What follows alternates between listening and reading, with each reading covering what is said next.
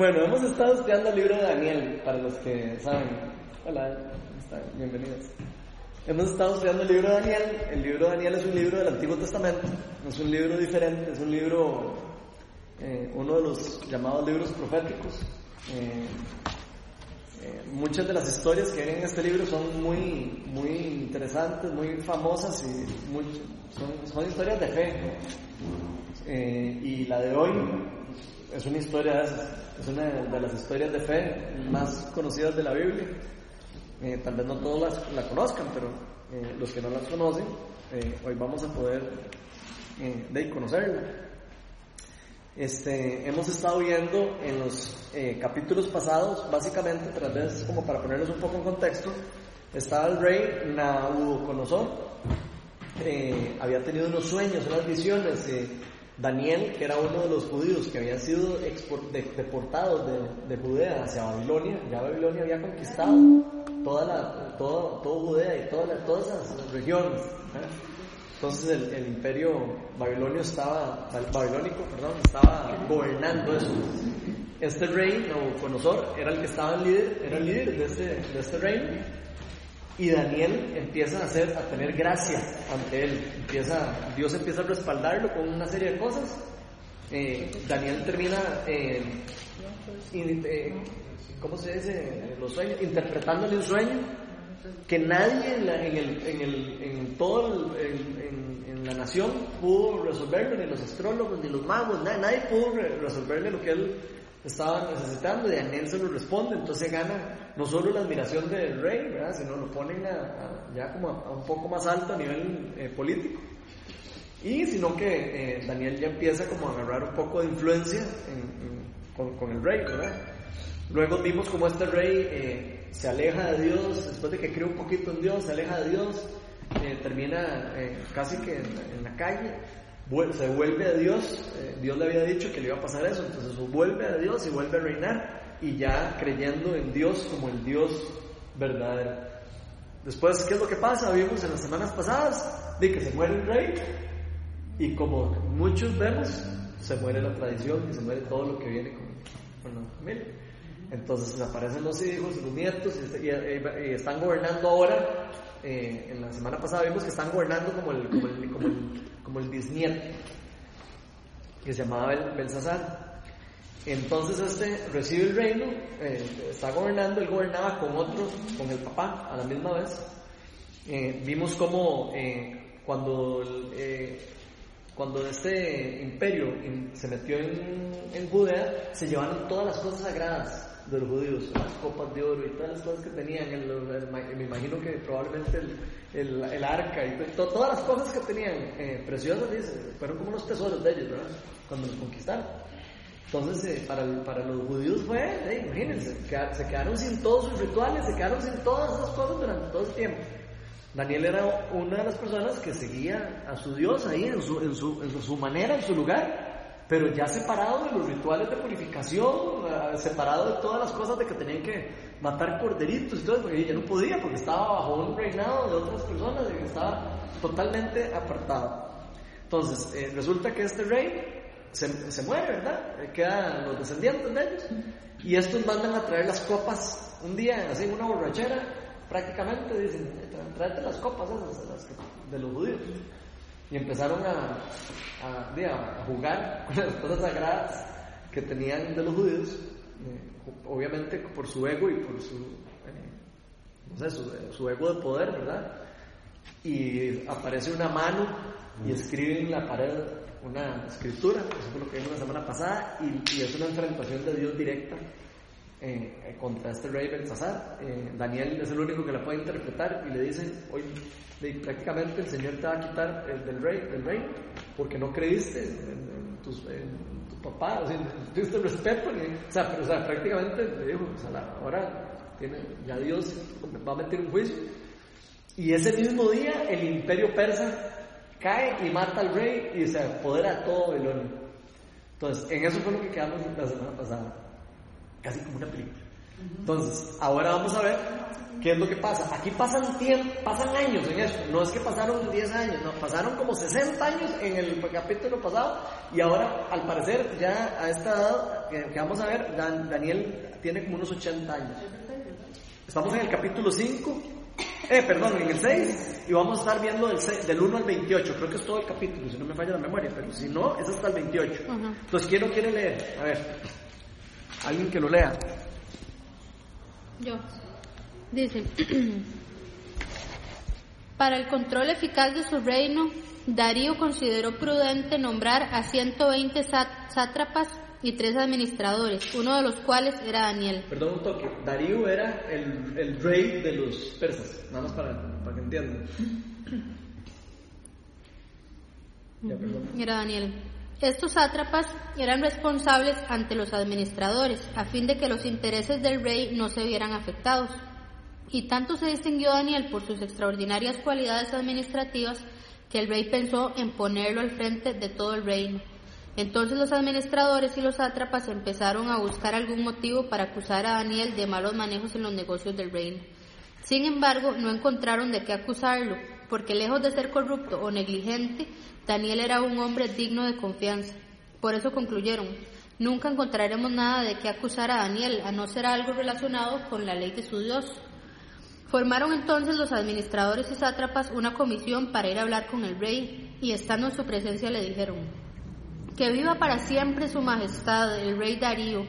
Nosotros, los administradores reales, junto con los prefectos, sátrapas, consejeros y gobernadores, convenimos en que su majestad debiera emitir y confirmar un decreto que exija que durante los próximos 30 días sea arrojado al foso de los leones todo el que adore a cualquier dios u hombre que no sea su majestad. Expida usted ahora este decreto y póngalo por escrito. Así, conforme a la ley de los medos y los persas, no podrá ser revocado. El rey Darío expidió el decreto y lo puso por escrito. Cuando Daniel se enteró de la publicación del decreto, se fue a su casa y subió a su dormitorio, cuyas ventanas se abrían en dirección a Jerusalén. Allí se arrodilló y se puso a orar y alabar a Dios, pues tenía por costumbre orar tres veces al día. Cuando aquellos hombres llegaron y encontraron a Daniel orando e implorando la ayuda de Dios, fueron a hablar con el rey respecto al decreto real. ¿No es verdad que su majestad publicó un decreto? Según entendemos, todo el que en los próximos 30 días adore a otro dios u hombre que no sea su majestad será arrojado al foso de los leones. El decreto sigue en pie, contestó el rey. Según la ley de los medos y los persas, no puede ser derogado. Pues Daniel, respondieron ellos, que es uno de los exiliados de Judá, no toma en cuenta a su majestad ni al decreto que ha promulgado. Todavía sigue orando a su Dios tres veces al día. Cuando el rey escuchó esto, se deprimió mucho y se propuso salvar a Daniel, así que durante todo el día buscó la forma de salvarlo. Pero aquellos hombres fueron a ver al rey y lo presionaron. No olvide su majestad que según la ley de los medas y los persas ningún decreto ni edicto emitido por el rey puede ser derogado. El rey dio entonces la orden y Daniel fue arrojado al foso de los leones. Allí el rey animaba a Daniel, que tu Dios, a quien siempre sirves, se digne salvarte. Trajeron entonces una piedra y con ella taparon la boca del foso. El rey lo selló con su propio anillo y con el de sus no, y con el de los no, sí, con el de sus nobles, para que la sentencia contra Daniel no pudiera ser cambiada. Luego volvió a su palacio y pasó la noche sin comer y sin divertirse hasta el sueño se le fue. Tan pronto como amaneció se levantó y fue al foso de los leones. Ya cerca, lleno de ansiedad, gritó, Daniel, siervo del Dios viviente, ¿pudo tu Dios, a quien siempre sirves, salvarte de los leones? Que viva su majestad por siempre, contestó Daniel desde el foso. Y mi Dios envió a su ángel y les cerró la boca a los leones. No me, han no me han hecho ningún daño porque Dios bien sabe que soy inocente. Tampoco he cometido nada malo contra su majestad. Sin ocultar su alegría, el rey ordenó que sacaran del foso a Daniel. Cuando lo sacaron, no se le halló un solo rasguño, pues Daniel confiaba en su Dios. Entonces el rey mandó a traer a los que falsamente lo habían acusado y ordenó que los arrojaran al foso de los leones, junto con sus esposas y sus hijos. No habían tocado el suelo cuando ya los leones habían caído sobre ellos y les habían triturado los huesos. Más tarde el rey Darío firmó este decreto. A todos los pueblos, naciones y lenguas de este mundo, paz y prosperidad para todos. He decretado que en todo lugar de mi reino la gente adore y honre al Dios de Daniel, porque Él es el Dios vivo y permanece para siempre. Su reino jamás será destruido y su dominio jamás tendrá fin. Él rescata y salva, hace prodigios en el cielo y maravillas en la tierra. Ha salvado a Daniel de las garras de los leones. Fue así como Daniel prosperó durante los reinados de Darío y de Ciro, el de Persia. El persa, Ha sido más chido. ¿Qué sienten de ese, de ese mega pasaje? Es el mismo Dios que servimos nosotros. Le amamos. No ha cambiado. Chido eso, ¿verdad? Saber que nosotros somos, le servimos a ese mismo Dios. Eso es lo primero que a mí me da como, como hasta ganas de llorar. De saber de que, de que ese es el Dios, el mismo Dios que nos cuida, el mismo Dios que nos, que nos restaura, es el mismo Dios que tenía a Daniel ahí cuidando. ¿Qué les llama la atención en general de todo lo que pasa? Porque ahí pasan un montón de cosas. ¿Y con qué se identifican? Me llama la atención que el rey se haya dejado tan fácil hacer ese decreto. O sea, como que ellos le digan y él lo hace. ¿Por qué? ¿Y por qué crees que le pasó eso al rey?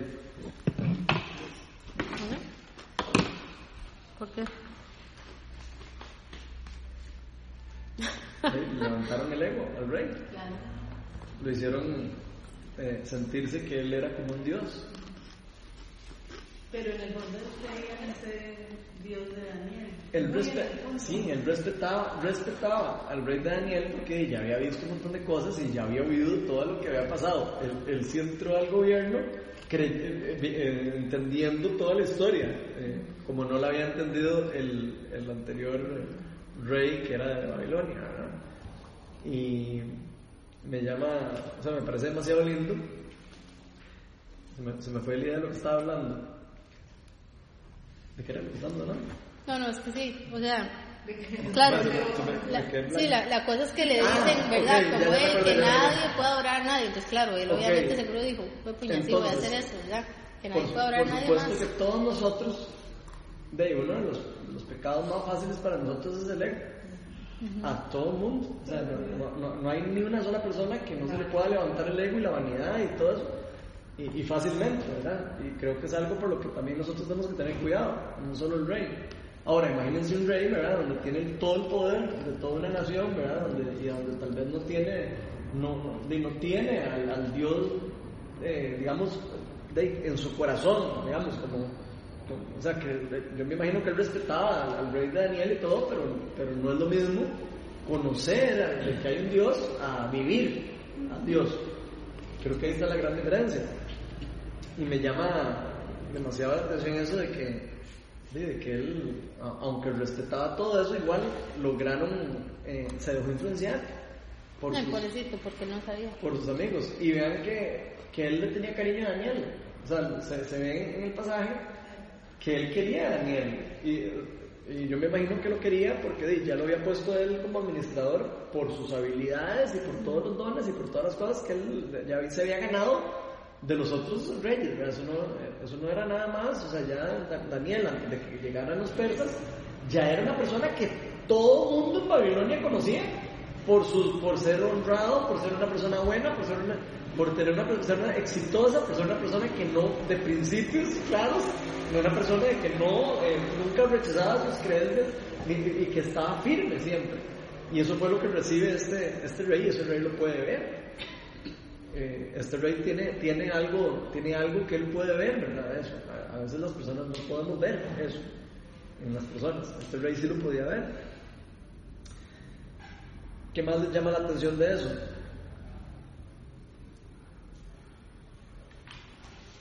Aquí en mi Biblia dice, Él salva y libra y hace señales maravillosas en el cielo y en la tierra. Él ha librado a Daniel del poder de los leones y este Daniel prosperó durante el reinado de David y durante el reinado de Ciro. Yo pienso que desde que empieza Daniel siempre tiene la gracia del Señor Siempre Dios está con él y todos ellos ven que en Daniel hay, hay algo especial. Y también yo creo que lo podemos comparar con lo del diario vivir, porque ellos se aprovechaban de esa gracia de Daniel para que les diera lo de los sueños, como nadie lo buscaban a él. Y muchas veces nosotros en el diario vivir buscamos a Dios solamente cuando lo necesitamos. Vamos, eh, tal vez leemos la palabra, tal vez buscamos las personas para que oren por nosotros, y tal vez muchas veces el Señor hace cosas maravillosas en nosotros, pero nosotros inmediatamente nos vemos hacia atrás. Y eso le pasó a ellos en esa época. Buscaban solamente cuando lo necesitaban, necesitaban un favor del Señor, sabían que Daniel tenía la gracia de él, que ese era el Dios verdadero. Nosotros hoy en día, como dice la palabra, creo que en la Biblia de Dios es un Dios viviente, que está con nosotros y que Él está esperando todo el tiempo que nosotros lo busquemos, porque lo vamos allá y que aprendamos a escucharlo y a entender las señales que Él muchas veces nos da, porque aquí habla de señales. Y Él es, el mismo Dios al cual tenemos que poner atención y estar muy atentos cuáles son los propósitos de Él en la vida de cada uno de nosotros.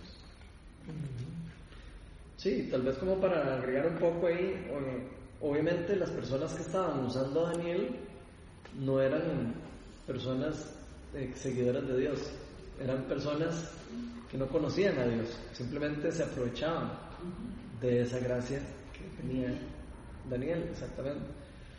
Entonces, eh, eh, digamos, y con nosotros puede ser un poco más interesante en el sentido de que nosotros ya conocemos a Dios, nosotros ya conocemos de Dios y creo que eso nos da un, poco, un poquito más de responsabilidad, en el sentido de que uno debería como de reconocer por lo menos que todas las cosas que tenemos, todas las cosas que hacemos, todas las cosas que logramos son porque Dios lo ha permitido y porque Dios nos da gracia, porque nos da gracia para hacer algo.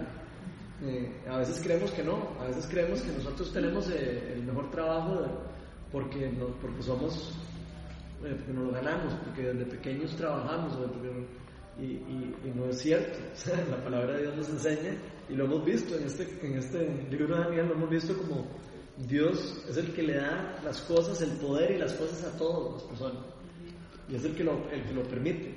Si Él no lo permitiera, no pasa. Punto. Y a veces las personas se les da poder y lo malucen. Y Dios a veces permite que lo malucen también para sus propósitos. Él tendrá sus propósitos y él, como decía este libro, más atrás decía que Dios era soberano y, sobre todas las cosas, ¿verdad? Uno a veces le cuesta a uno mucho entender eso porque de por qué no dice, pero por qué entonces permite a veces que pasen cosas malas. Pero yo creo que ahí se cumple la palabra de Dios eh, donde dice que nosotros somos cortos de vista. Nosotros no podemos ver más allá de lo que tenemos cerca. Nosotros no podemos ver más de, lo, de nuestra vida y de nuestras cosas. No podemos ver más allá de lo que ve Dios. Dios ve todo el panorama. Dios ve todo lo que está pasando alrededor de todo el mundo. Y Él sabe qué es lo que es bueno para la gente y sabe por qué pasan las cosas. Muchas veces las cosas malas nos llevan a Dios. A veces hay pueblos que necesitan pasar por algo malo para volverse a Dios. Lo podemos ver en la Biblia, lo podemos ver en la palabra de Dios. Que no es, no no es, no es lo ideal, ¿eh? no, no, es lo, ideal, pero, sí, pero Dios quiere que nosotros nos vamos a Él. Y Él va a hacer lo que sea, lo que sea necesario para, para traernos de vuelta. Nos va a hacer lo que sea necesario. Él está detrás de nosotros, Él es el novio como estábamos hablando. Eh, y el novio persigue a la novia hasta el último momento, no se le escapa la novia. Yo me acuerdo cuando yo era novio, me la, o, trataba de ser novio, pregúntenme. A me da risa, pero es que me acuerdo, ahora se me vino esa, esa memoria. Yo la perseguía y ella me bateaba. Y, y yo la perseguía y ella me bateaba. Y me bateó, me bateó como tres veces. Y con meses de salir. Y me bateaba. Y yo decía, pero de ahí. Y yo siento. No, yo siento. Estaba enamorada de otro. Yo, yo, yo, siento que nosotros nos pasa. No era verdad, Melania. Mirando lo que se estaba decidiendo. El, el ego, el ego de, de eh, eh, y yo creo que Dios es lo mismo. O sea, yo, es así de sencillo. Yo no, así. O sea, Dios está detrás de nosotros, está detrás de nuestro corazón. Y Dios sabe los problemas que estamos pasando cada uno de nosotros. Cada uno de nosotros, Él sabe. Y Él sabe qué es lo que, nosotros, lo que necesita activar en nosotros para que nosotros nos volvamos a Él. Y, y creo yo que de, a veces hay que, a veces la palabra de Dios dice que no vamos a pasar. O sea, el sufrimiento no se va a acabar en este mundo hasta que el Señor venga por nosotros por segunda vez. O sea, el reino de los cielos, como hemos visto, ya está, se implantó y está, está en crecimiento, está en implantación, pero no está 100% establecido. Nosotros vivimos en un tiempo de extensión. Entonces, de, a veces vamos a ver gloria de Dios y a veces no vamos a ver tanta gloria de Dios. A veces vamos a ver guerra eh, perdida, guerras ganadas. Estamos en una guerra. Y tenemos que entender eso. Tenemos que saber que estamos en una zona de guerra, en donde a veces vamos, van a haber heridos y donde a veces van a haber personas que, que van a tener victorias. Entonces yo creo que eso es muy importante. la- el- por eso les he estado pasando eh, en los discipulados lo del, lo, del, lo del reino de Dios y lo que significa el reino de Dios y por qué el reino de Dios eh, está y no está a la misma vez establecido. Que eso es parte de la teología importante entender, si no uno no entiende qué es lo que pasa. ¿Qué más, eh, ¿Qué más les llama la atención? A mí, a mí me llama la atención los envidiosos. También No es ustedes, así. Yo soy envidioso se me, se me parece mucha gente. Cerca de o así, o uno mismo, habiendo sido orgulloso o, o, o, o celoso de, de alguien en algún momento, ¿o no? ¿No nos ha pasado alguna vez? O que estamos celosos por alguien, o, o que alguien es celoso por, por lo que se nos da a nosotros. No, eso iba a decir porque Ajá. leyendo, digamos, el pasaje, a mí como que me da tristeza pensar que ellos este, quisieran como el mal de Daniel, ¿verdad? Al punto de llevarlo a la muerte, porque no era nada más como que, ay, ¿verdad? Querían perjudicarlo, no, no, no, era como, ¿verdad? Lo que le proponen al rey es que muera, ¿verdad? Sea, hasta Sí, llevarlo a las últimas consecuencias. quitarlo de la lista. Pero, pero igual, eso igual me lleva a lo que estabas compartiendo, que al final, si uno vuelve a ver hacia atrás, o sea, hacia uno mismo, es muy fácil, o sea, hay como que cuidar mucho el corazón porque es muy fácil que uno por ego o por orgullo pueda dejarse, digamos, que por algo que hace alguien, ya hasta mejor, o sea, ni siquiera, porque en el caso de ellos ni siquiera es que Daniel les hizo un daño, no, nada más que él hizo también que ellos se sintieron como amenazados. Inferior- se sentían Exacto. inferiores. Ajá. Y eso puede hacer que cualquiera, o sea, ellos en este caso, pero cualquiera, digamos, puede como tomar una acción en contra de alguien que puede pensar tal vez que no es muy perjudicial, pero que le puede hacer daño, todo por, digamos, por ese, por dejar entrar como ese orgullo, ese, ese, A mí, mm, bueno, me sigue sorprendiendo. So- En realidad no me sorprende, sino que me sigue enamorando esa actitud de Daniel de, de- de entregarlo todo por, creyéndole al Señor, ¿verdad? O sea, que, que fue capaz de llegar hasta cualquier situación. Eh, eso me, me enamora tantísimo porque esa pasión es la que nosotros tenemos que tener, ¿verdad? Esa confianza en el Señor. Siempre que existe esa dificultad, ese día gris, cuando todo lo vemos terrible, ¿verdad? Es cuando ay, más bien queremos como trabajar en nuestras propias fuerzas y nos olvidamos de que Él es el que tiene el, con- el control de todo y igual Él al final toda maldición que pueda querer venir sobre nuestra vida, Él la, la convierte en una bendición, porque al final, ¿qué fue lo que pasó? Fue que, que este Darío más bien lo puso, ¿verdad? A Daniel y a Dios mismo lo, lo sobresaltó diciendo que Él era el Dios verdadero y todo eso. Entonces, eh, dos cosas. Una es esa, ¿verdad? Esa, ese convencimiento, esa, ese amor y esa confianza que Daniel eh, tenía en el Señor. Eso es una cosa. Y lo otro que me, también me, me- me impacta, ¿verdad? Es eso, de ver que las cosas malas, ¿verdad? Se pueden, son más bien una grada, un, es- un escalón para ir a otro nivel, o sea, para crecer, para creer más, para, para poder eh, transformarnos más nosotros. mismos en, en esas personas, exactamente lo que Dios quiere que nosotros seamos. Esas dos cositas quería retomar. Muy lindo eso que dice, porque sí, muchas veces nos quedamos como patinando, ¿verdad? Y viendo como el punto negro. En la pared blanca siempre como que siempre vemos ese punto negro nos quedamos en ese punto negro, ¿verdad? Y, y en vez de ver la perspectiva de que sí, esto está pasando ahorita, pero esto va a ser mejor, vamos a usarlo como dice usted, un escalón para... Porque la palabra lo dice, que todas las cosas ayudan a bien a los que aman al Señor y todas son todas, incluyendo esas terribles, ¿verdad? Esas que uno dice, no, no me puede estar pasando eso.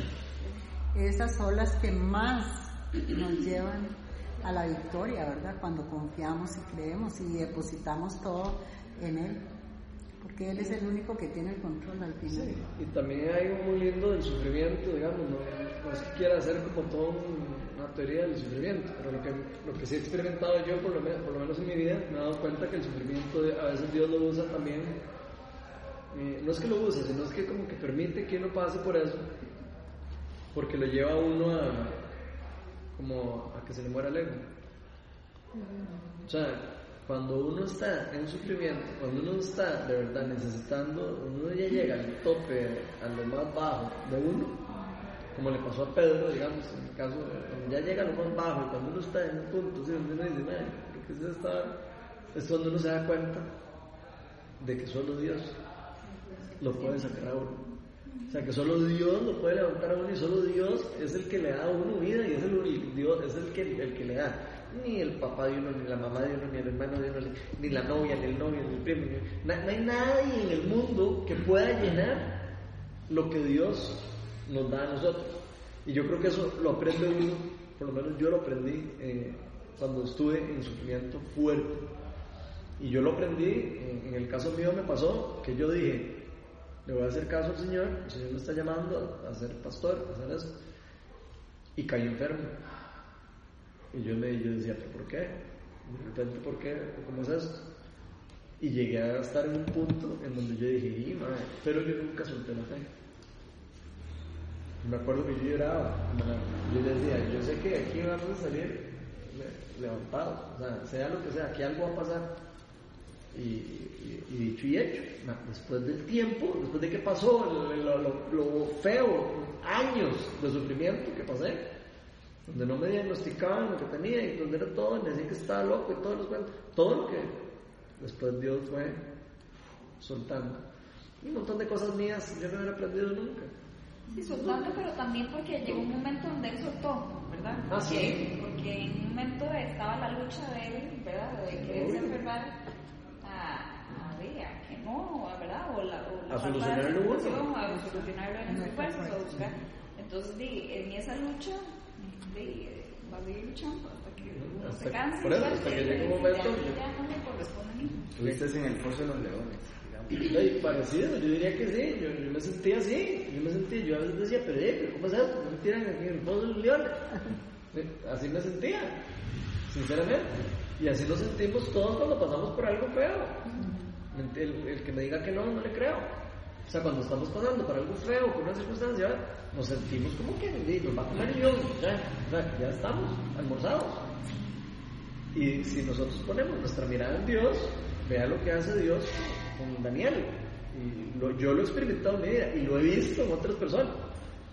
Yo sé que Dios hace eso, no solo por lo que he vivido, sino porque veo la palabra de Dios y porque lo he visto en otras personas. Yo creo que es un ejemplo muy lindo para nosotros de aprender y decir, ok, yo no me voy a dejar, yo no me voy a dejar de creer de que me va a comer el león. Yo voy a creer que Dios me va a proteger y que le va a tapar la boca al león. ¿Cuál es el león? Para cada uno de nosotros. Claro. Para mí puede ser mi enfermedad. Para, no sé, para doña Mónica puede ser otra cosa. Para mí puede ser. Pero Dios tiene el poder para cerrarle la boca al león. Dios tiene el poder para parar el león. Pero nosotros tenemos que tener el convencimiento de que Dios lo va a hacer. Exacto. Porque si uno va con miedo, con temor, ahí es donde viene el enemigo. y- De, de hecho, yo quiero compartirles algo. Yo, me, yo casi me muero de miedo y del estrés y de la ansiedad y de todo que me van a enfermar. O sea, a mí me afectó más el miedo, la angustia, la ansiedad, todas las cosas que la enfermedad. Todo. Fue más que la enfermedad. La enfermedad fue lo que más me afectó. Y eso es lo que pasa cuando uno no cree en Dios y cuando uno cae en algo y uno no y no quiere poner la mirada en Dios, porque entonces uno se lo almuerza todo el miedo.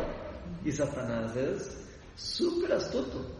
Él sabe que con el miedo nos aleja de Dios. Él sabe que con el temor nos paraliza como hijos de Dios. Él sabe que con la angustia nos va a tener ahí apagados. Él sabe que si nos eh, hacen daño, nos, se van a alejar de la iglesia. O sea, él, él sabe cómo funcionamos.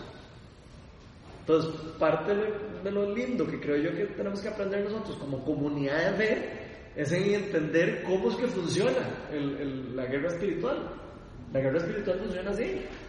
Tenemos que estar astutos, tenemos que ser astutos tenemos que, si vemos a, a Ali que está flaqueando, hay que agarrar entre todos y ayudarle. Y decirle, "Mae, olvídese de eso, vamos a caminar para este lado, vamos a caminar y va- vamos a salir de esto. Y esa es la actitud que todos deberíamos de tener. En este caso, Daniel estaba solo. Pero Eso tenía, pero tenía No su estaba Dios. solo. Pero tenía su Dios, eso a lo que iba. Sí, es que la pena se dio cuenta del decreto que fue lo que hizo. Fue a orar. Ir a orar. No, y Daniel, Daniel en este caso nos da un buen ejemplo porque Daniel estaba solo, porque en ese momento estaban los, los persas y los, ¿cómo se llaman los otros? El Los medopersas. No, los, Marianitas. los medos, los, Los medos. medos. Los medos. Y los medos eran, hablando un poco de verdad de historia, eran super, eran como, eran como los vikingos, eran conquistadores y llegaban, arrasaban pueblos enteros, mataban a todo el pueblo entero, se llevaban las cosas. Esa era la vida de los medos. Inclusive los medos fueron los que derrotaron a, los, al, al imperio romano, porque los medos eran como, como por decir así, quedaron como, como descendientes de los medos y eran como, como basura. Y sí, como malos, como basura. Entonces los romanos les tuvieron un poquito de compasión porque se estaban muriendo de hambre y los dejaron entrar, los dejaron entrar. Entonces se fortalecieron tanto que ellos siempre eran guerreros, eran conquistadores, fue cuando destruyeron. Pero volviendo a Daniel, Daniel nos da ese ejemplo que, que estaba solo, estaba un imperio que, un imperio que no creía en Dios, un imperio que tenía otros dioses, un imperio que no le importaba la vida, que no le importaban otras cosas, simplemente conquistar, destruir, robar, eso eran los, los imperios, y él estaba solo, estaba en medio de ese imperio. Sí, estaba solo como comunidad. Si uno quisiera ver, pero vemos qué lindo como él, inclusive, que no estaba en sus rituales de purificación, que no estaba en- en- en- según la ley judía como tenía que estar para estar eh, eh, eh, bien ante Dios, no estaba con sus amigos, sus amigos ya desaparecieron en este momento, no sabemos qué pasó con los amigos. Tenía, tre- él tenía tres amigos, a los que vimos que metieron en el horno, en el horno la vez pasada, que fue chivísimo. Ok, porque no les pasó nada, no es que estoy diciendo que sea chivísimo que metan a alguien al horno. Digo, pero que no vinieron, que no malinterpreten.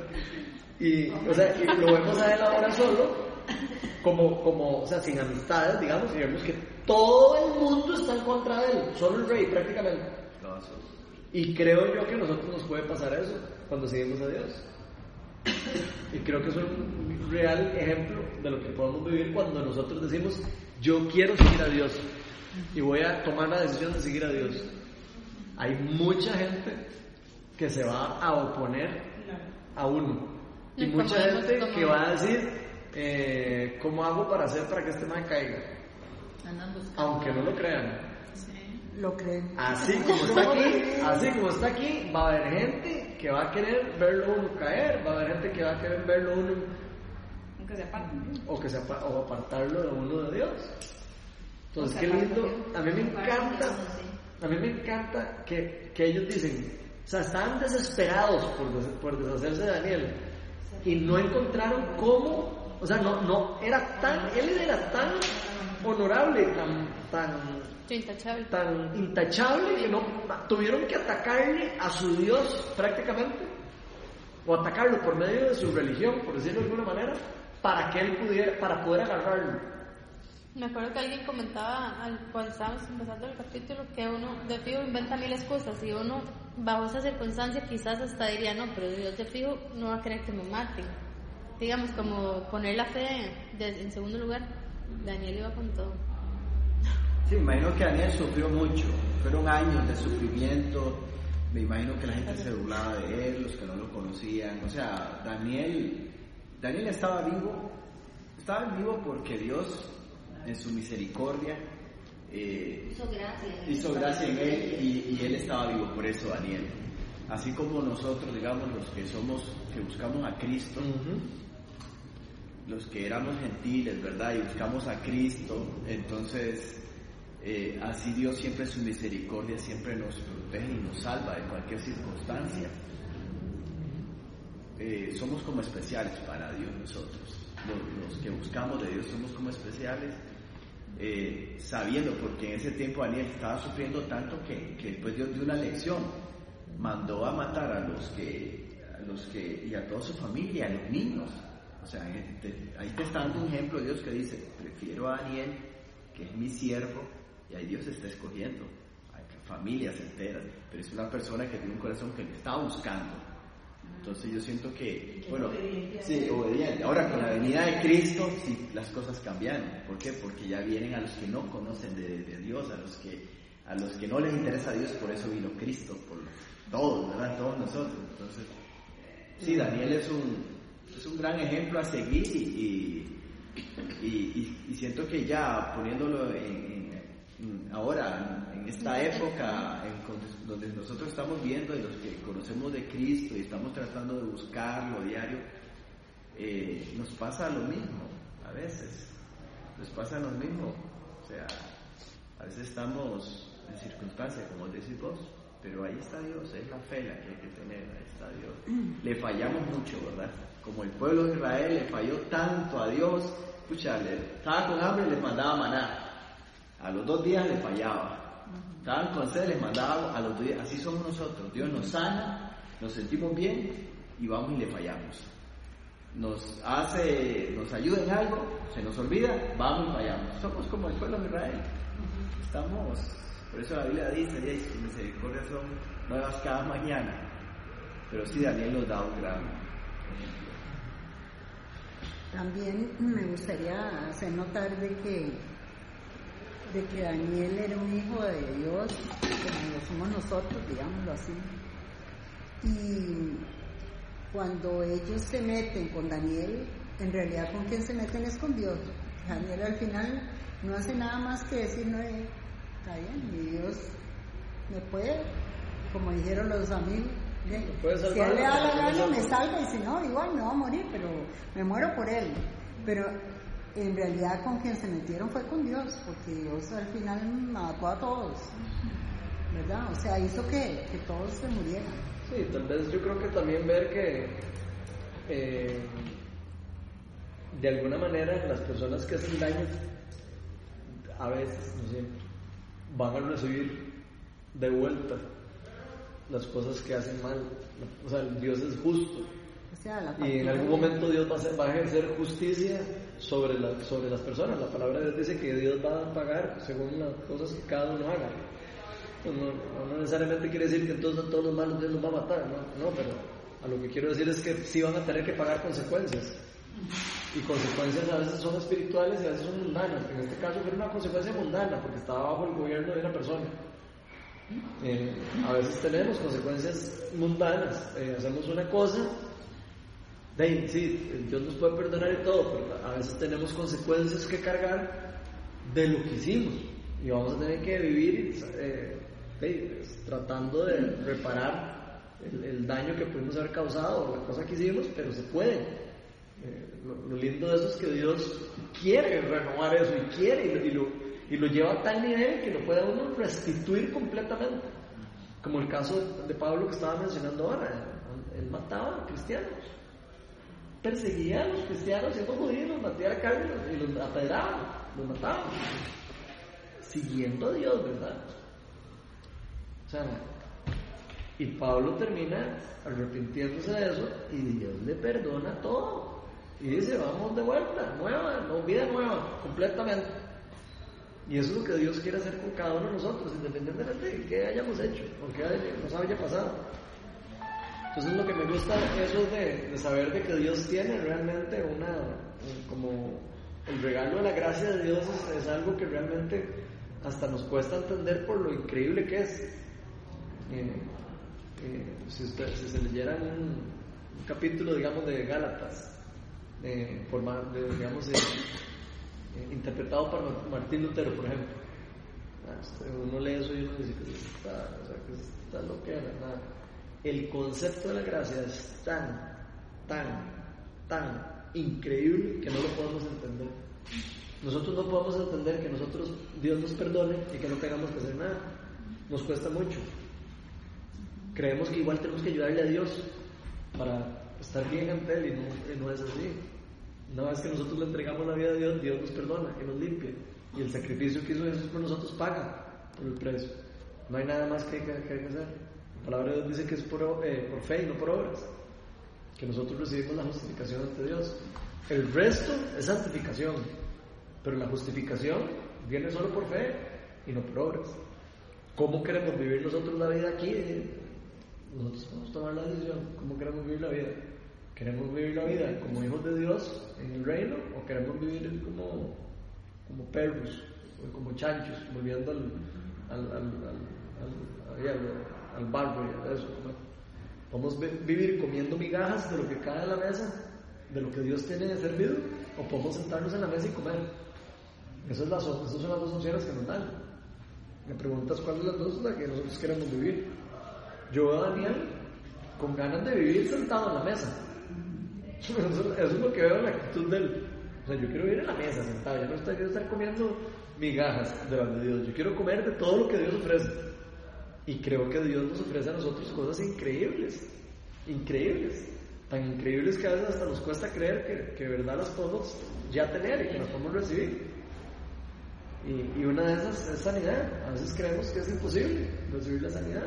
Re- re- Creemos imposible que podemos recibir perdón, que podemos recibir, eh, eh, no sé, restauración en mis relaciones. Eh, el próximo sábado que viene vamos a hablar de eso, de la sanidad de las relaciones parte de la sanidad integral. Y no sé, siento como que Dios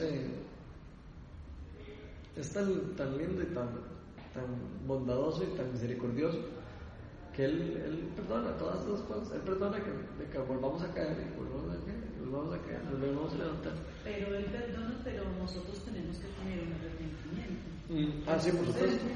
Sí, Como me- hacía con David, por ejemplo, porque David fue una persona que siempre, como diríamos nosotros vulgarmente, metía las patas y pecaba, pero dice que él tenía un corazón conforme al del Señor, porque muchas veces a veces nosotros nos confundimos con ese tema de que Dios es tan bueno que nos perdona, entonces no, pecamos y empatamos y debe y hágale, no, Él quiere un cambio en cada uno de nosotros, como lo dice él. Así es. De hecho, la, la palabra de Dios dice que el que, que el que tiene el Espíritu Santo, por el Espíritu Santo vive. O sea, el que tiene el Espíritu Santo va a querer vivir bajo el Espíritu. Puede, puede ser que peque, pero no, pero no va a querer vivir en pe- pecado, porque ya el mismo Espíritu le va a decir, vea. ¿Qué es lo que estás haciendo aquí? O sea, estás, debes de estar acá. Entonces, el Espíritu Santo mismo nos va a confirmar y nos va a llevar de vuelta a Dios. Pero tenemos que estar conscientes en que la gente puede caer alrededor de nosotros y hay que ayudarla. Eh, entonces, yo creo que es muy importante como comunidad saber que eh, las personas caen y que hay que ayudarlas y levantarlas con amor. O sea, hay que ayudarles a que vuelvan a, a levantarse. Porque también nosotros podemos agarrar una actitud como, como de, de juicio, digamos, como y agarrar una actitud en donde se nos puede subir el ego de, nuestra, misma, de nuestra misma, no sé, de nuestra misma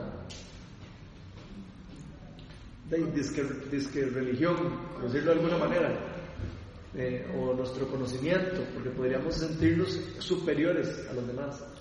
Y creo que una de las cosas que, que podemos ver en Daniel, que es increíble, es la humildad que él tiene. Cómo él puede, él ve la- eh, lo que es ser humilde y lo que es eh, eh, no fijarse en si el otro es más o menos. Él no se fijaba si los, si los estos eran más o menos. Él no se preocupaba por eso, él se preocupaba por él. Se preocupaba por él y su relación con Dios. Y creo yo que eso es parte de lo que a nosotros nos, también nos cuesta un poquito. A veces Tanto que es lo primero que hizo.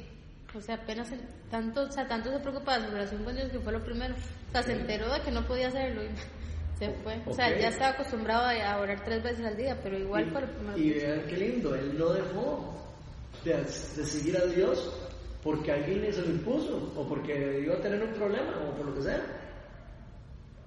Él, él- él en todas las veces que vimos de Daniel, él no importa, si, me tienen que, si, yo, si yo tengo que morir por lo que creo, muero por lo que creo. ¿Qué le pasó a los discípulos, a los apóstoles? Todos murieron por su fe. Todos entregaron su vida por, por fe. ¿Sabe qué me llama también la atención? Eh, no, perdón. No, no, no, no. No, que, que me hace gracia como que aquí se ve, o sea, cómo Dios actúa realmente de mil maneras, digamos, como que uno a veces piensa que sí, que ya las cosas llegaron a tal punto que ya como que Dios no puede actuar, pero vea, digamos, que perfectamente Dios pudo haber hecho algo para que el rey cambiara, a pesar de lo, del tema ese que no se podía derogar, o sea, desde el principio, que apareciera alguien, que le dijera algo, que el rey conociera a Dios pre- cara a cara, lo que fuera, como para cambiar eso desde el principio, pero Dios no importa, o sea, lo llevó hasta el final y le tapó la boca a los leones y listo, o sea, no se los coman, pero siempre con el objetivo, digamos, de que el nombre de él fuera exaltado. Eso, eso es demasiado importante. Porque eso es lo que nosotros estamos haciendo en el mundo. ¿Para qué nos creó Dios? Dice la palabra de Dios. Él nos creó a imagen y semejanza de Él. ¿Y para qué creen que Él hizo cosas, personas, a imagen y semejanza de Él? ¿Para qué yo voy a multiplicar algo que se parece a mí? O, o si yo quisiera hacer aquí un montón de multiplicaciones, ¿por qué? Porque lo que quiero es exaltar mi nombre, lo que quiero es que se multiplique mi presencia.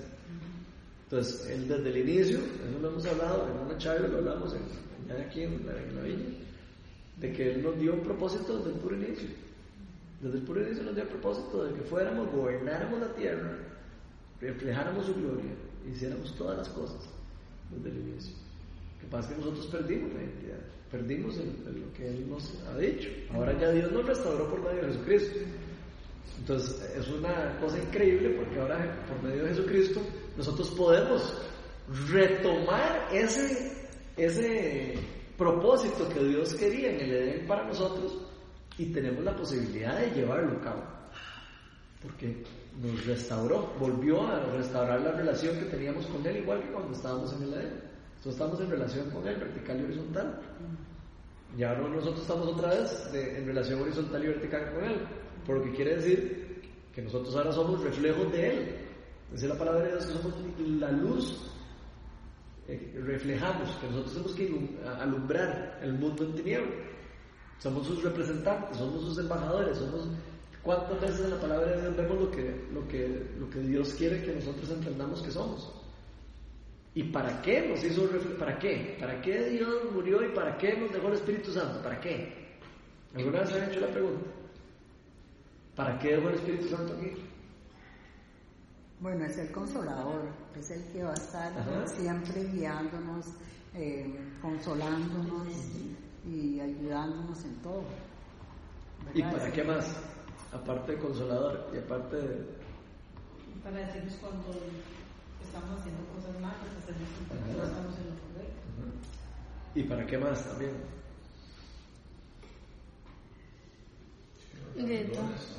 Para que pudiéramos ejercer el poder de Dios.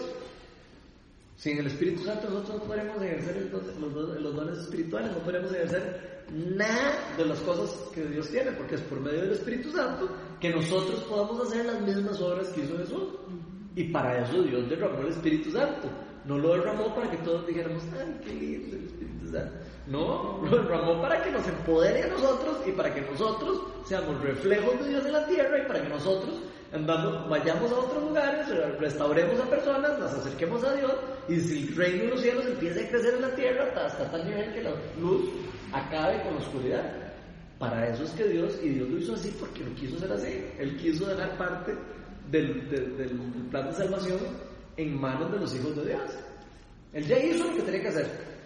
Muchos de nosotros decimos, "Ay, pero ¿y por qué es que Dios no? No, ya Dios hizo. Consumado está, dijo él en la cruz, ya, ya está listo, ya se acabó. Ya yo no, ya yo no tengo que hacer nada.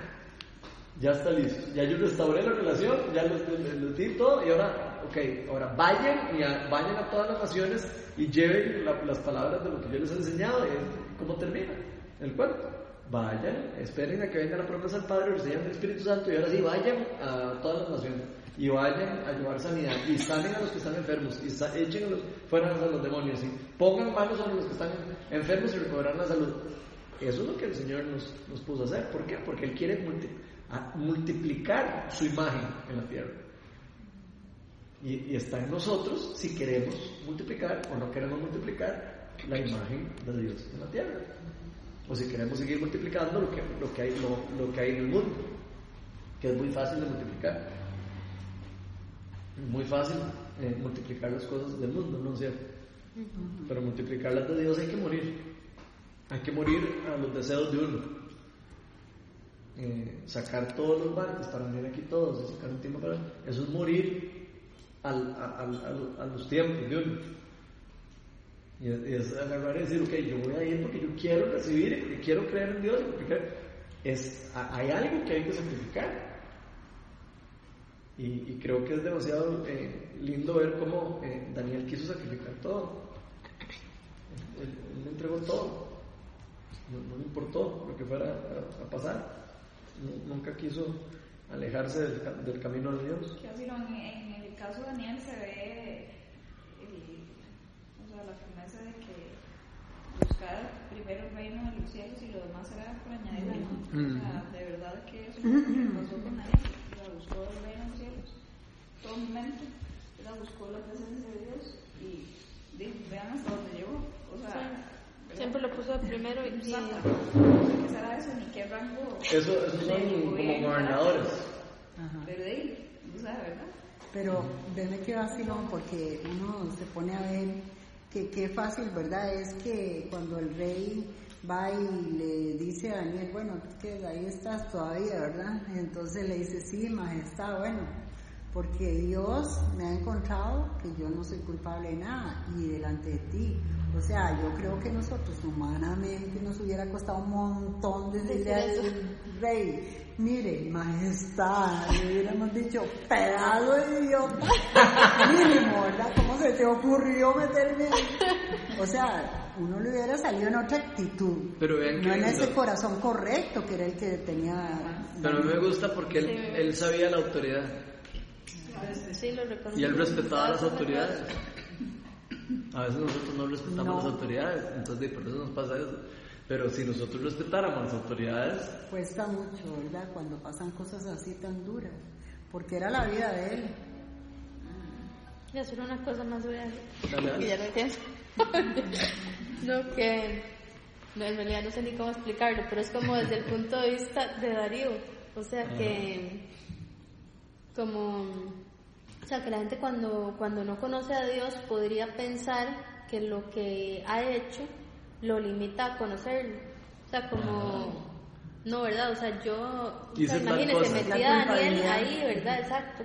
Dios jamás va como a perdonar eso, ¿verdad? Como Dios no y ahí es donde vemos la gracia, Mm. porque este Darío inclusive Dios conocía el corazón, o sea, él no cambió el decreto, él siguió con lo que él había dicho y toda la cosa, pero al final este di- termina siendo digamos el que le da como gloria a Dios y el que estaba pendiente. Dios conocía el corazón y siempre hay como ese, esa puerta abierta. Ey, pero ustedes se fijaron lo lindo, lo que termina diciendo Darío y lo que termina decretando. Alguien que lo pueda leer, por es que mí se, me para el pelo de oír eso.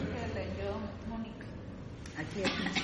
Le- No, no, lean no. los últimos versículos del decreto. Del decreto con- con- ¿no? He decretado, he decretado que en todo lugar de mi reino la gente adore y honre al Dios de Daniel, porque Él es el Dios vivo y permanece para siempre. Su reino jamás será destruido y su dominio jamás tendrá fin. Él rescata y salva, hace prodigios en el cielo y maravillas en la tierra.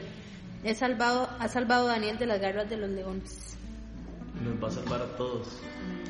Qué, De las qué garras increíble porque con ese acto cómo se le fue revelado, Mm. o sea, fue una, porque lo que dice es una Eso es una revelación más allá. Exacto. digamos, no es solo como, ay, sí, hay un Dios que lo A eso me refería, como que no importó lo que él hizo antes, Dios igual trabajó, o sea, lo utilizó para eso. Y al final, como dice usted, o sea, es una revelación que no, no venía de él, o sea, fue Dios que quiso manifestarse. Y de hecho, ven qué lindo porque eso son palabras proféticas de lo que pasó después. Eso fue hace años, antes de que viniera Cristo. 400, 500 años antes de Cristo. También, Pero- Y vean también Dios cómo- teniendo misericordia de la gente, porque aunque eran personas que no lo conocían, usó al rey Mm. para que pusiera un decreto y, y Dios es un Dios que le gusta que lo alaben. Mm. A él le gusta que lo alaben. Entonces estaba buscando personas que lo alabaran. Entonces por medio de ese decreto eh, le puso en el corazón al rey. Me imagino que Dios puso a ese rey y había escogido a ese rey para ese propósito. Entonces mi- me imagino que miles de personas por medio de ese decreto empezaron a conocer a, a ese Dios. Entonces siento yo que Jesús no había venido, siento yo que estas personas con- conociendo a Dios se salvaron también, tuvieron su salvación por medio de ese decreto que Dios puso. ¿Ustedes imaginan qué lindo que nosotros fuéramos como Daniel? Señor, yo, que soy tan bueno, que oro tres veces al día, que, ¿y ¿por qué estoy aquí? Sí. Ese era el corazón correcto. sí. Pero al final todos los capítulos terminan igual, ¿verdad? Como alabando a Dios, o sea, todo lo permite y pasa, todo lo que pasa es como para ese fin, ¿verdad? De que todos terminen diciendo, sí, Dios es el verdadero, este sí hace esto, este sí es, ¿verdad? Ahora Es lo importante de todo eso. muy buena también de El último hombre se llama. ¿Nadie la visto? No.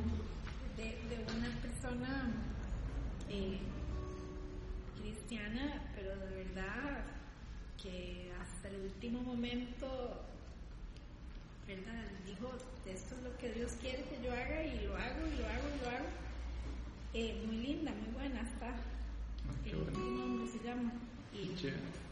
Sí, este, me, me gustó montones ver cómo de él llegó al punto de que lo iban, Ya, sea, sí, por, por No, nos cuenta la película.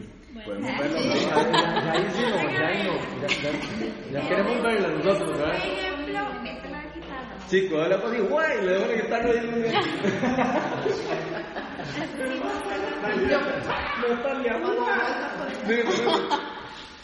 Eh, la pueden ver porque ok. es un ejemplo de, de, de una persona que, ah, del estar en el Al el cine, el estar en el cine. Podríamos ir al cine. Es una Ah, yo me persona apunto. que, que va hasta el último. Vamos todos juntos al cine. Por ser, por, por ser de a. No, no puede ser un martes porque hay gente que ya sabe que, que puede venir, o sea, que los martes aquí hay estudios, no se puede así como dejar a gente votada. Tiene que ser otro día, no martes. Sí, pero, pero sí. O que usted se Ahora que dijiste que Oh, yo me quedo aquí y ustedes- Bueno, ya para cerrar, Sí, yo me quedo esperando y si nadie viene después me guardan la, me guardan la entrada. No, ahora dijiste es que, que, Yo- que si fuéramos Daniel. Yo quería cerrar con eso y quería. eh, ¿Ustedes se imaginan de que cada uno de nosotros pudiéramos influir al nivel que nosotros podemos influir en todo el lado a donde vamos? Yo estoy seguro que hasta el gobierno se podría cambiar Así es. y hasta se podría terminar en un decreto como eso. Si uno de verdad estuviera eh, haciendo la tarea. Creo, bueno, así me lo imagino yo. Yo creo que nosotros tenemos mucha influencia. Cada uno de nosotros.